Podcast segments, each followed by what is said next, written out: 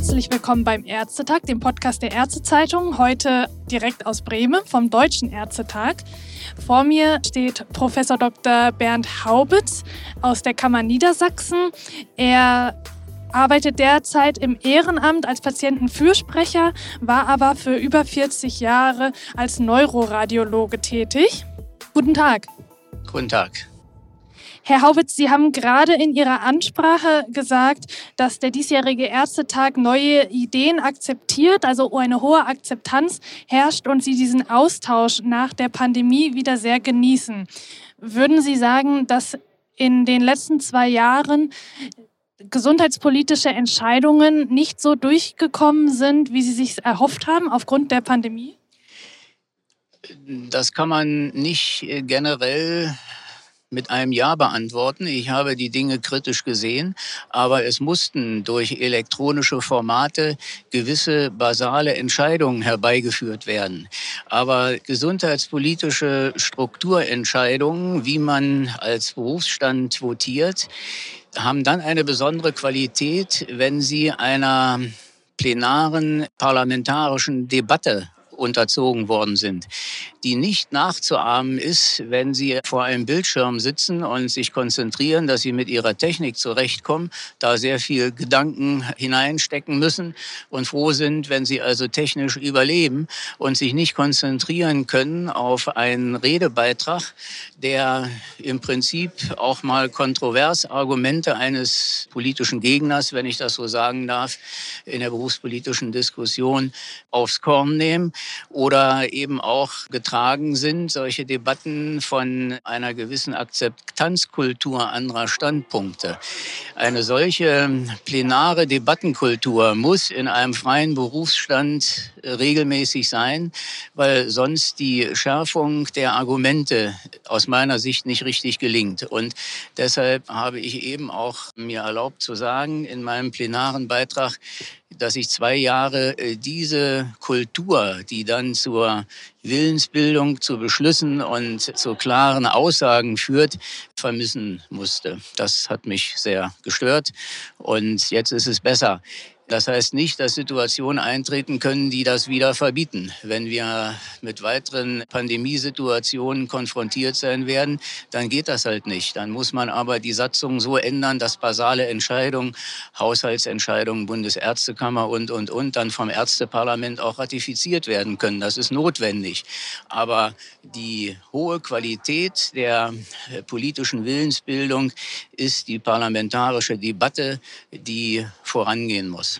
Also die Erwartungen an den diesjährigen Ärztetag sind sehr hoch bei Ihnen? Das kann ich sagen, weil ich diese ja, Forderung zwei Jahre habe vermissen müssen. Da entlädt sich ja auch irgendwas. Ja, wenn man nur zu Hause an dem Computer sitzt, ja, wie auch wir das ja alle tun mussten bei virtuellen Ärztetagen oder bei virtuellen berufspolitischen Sitzungen. Das ist nicht gut, wenn man nur im stillen Kämmerlein sitzt. Man guckt auf denselben Computer. Die Umgebung äh, und die Angst vor dem Absturz der Systeme ist immer gleich. Und man konzentriert sich nicht auf die politische, argumentative Debatte. Das geht nur hier. Und insofern sind meine Erwartungen schon hoch.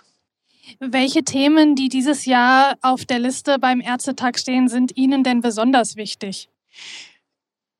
Die Ökonomisierung ist nicht neu und das als Problem. Nur sie wird jetzt wieder von verschiedenen Seiten her beleuchtet und dabei gibt es immer neue Aspekte.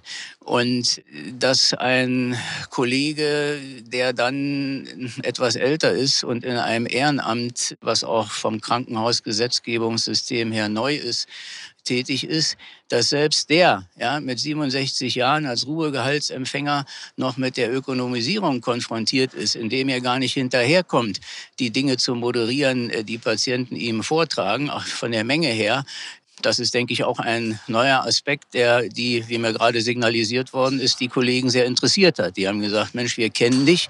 Ja, du trittst hier also seit Jahrzehnten, darf ich mit Bescheidenheit äh, sagen, auf in, in Argumenten gegen die Ökonomisierung. Die Kollegen wissen, ich bin zwölf Jahre Beschwerdeführer beim Bundesverfassungsgericht gewesen und habe gewonnen. Also ich hatte da auch schon im Berufsleben viel mit zu tun. Ja, und jetzt mache ich ein Ehrenamt als Rentner und bin genau mit demselben konfrontiert, was mich ein ganzes Berufsleben gestört hat. Und das ist eigentlich ein, ja, eine sozialpolitische Situation, die ja, einem Sozialstaat, der wir ja nun mal sind, nicht würdig sind.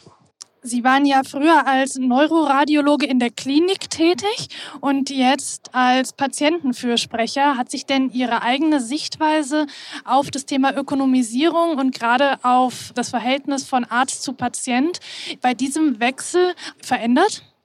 Total weil ein Neuroradiologe ist ein extrem spezialisierter Arzt. Der ist also salopp gesagt zuständig für die letzten Hirnwindungen und ist auf dem freien Markt überhaupt nicht zu vermitteln, weil er mit irgendwelchen Mikrokathetern äh, ins Gehirn vordringt und stundenlang in Bleischürzen im Dunkeln verschwindet und äh, ist nicht gesehen.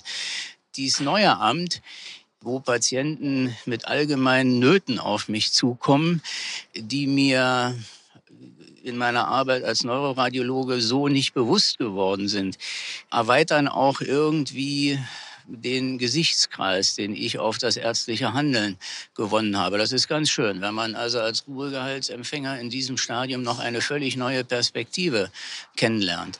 Man lernt kennen, welche Konsequenzen äh, das Leben in Behinderungen für kranke Menschen als Ausgangssituation hat. Wenn sie zum Beispiel eine ja, Kasuistik, ich konstruiere jetzt, mitkriegen, dass so zwei Leutchen zurechtkommen mit einer schweren Behinderung eines Einzelnen. Jahrzehntelang. Man ist angewiesen auf Öffis, das funktioniert. Dann kommt mit mehr oder weniger 60 Jahren bei dem Betreffenden, der schon eine schicksalsmäßige Mehrbelastung durch seine Behinderung zu kompensieren hat, eine Leukämie, eine Blutkrebserkrankung dazu mit Stammzelltherapie, Chemo und allen Schikanen. Und dann kommt dieses Gleichgewicht, was bewundernswert schon erschwert ist, schicksalsmäßig, durch eine solche Therapie, die dann notwendig ist, völlig aus dem Gleis. Und da, wenn dann nicht genug Zeit für eine auch emotional normale Gesprächsbeziehung zwischen Arzt und Kranken möglich ist, dann geraten sehr schnell solche Dinge aus den Fugen, wären justiziabel. Es gibt also pressenotorische Reaktionen und sonst was, was vermeidbar wäre, wenn wir nicht die Folgen der Ökonomisierung hätten, die ich jetzt in diesem Amt in einer besonderen Weise spüre. Welche konkreten Beschlüsse wünschen Sie sich hierzu beim Ärztetag? Also ich denke, dass der, der Grundsatzbeschluss der Beschlussantrag der Bundesärztekammer zur Ökonomisierung unterstützt werden muss. Und der ist aus meiner Sicht optimal formuliert. Er wird geschürzt durch einige Begleitanträge, zum Beispiel auch vom, von der Landesärztekammer Niedersachsens, an denen ich auch mitgewirkt habe, wo bestimmte Dinge noch etwas fokussiert werden. Wenn das dann alles in einer ordentlichen Pressekondensation zusammenkommt, verspreche ich mir von diesem Deutschen Ärztetag wesentliche Impulse in einer allgemeinen Debatte, die eben leider durch die beiden Faktoren Corona und Ukraine, die wir uns in ihrer Schrecklichkeit nicht haben aussuchen konnten, bisher etwas in den Hintergrund getreten sind. Also das freie Feld auf die grundsätzlichen Probleme ist etwas verstellt. Das ist nun mal so. Aber äh, es ist hier in einer, denke ich, ausgewogenen Weise auf die Tage aufs Programm gesetzt und so wie die Kollegen die Situation begreifen und wie bisher diskutiert worden ist, lässt es mich hoffen, dass wir weiterkommen. Vielen Dank, Herr Haubitz. Dann warten wir mal ab, ob der Beschluss durchgeht und ich wünsche Ihnen noch eine erfolgreiche Woche. Ich danke Ihnen.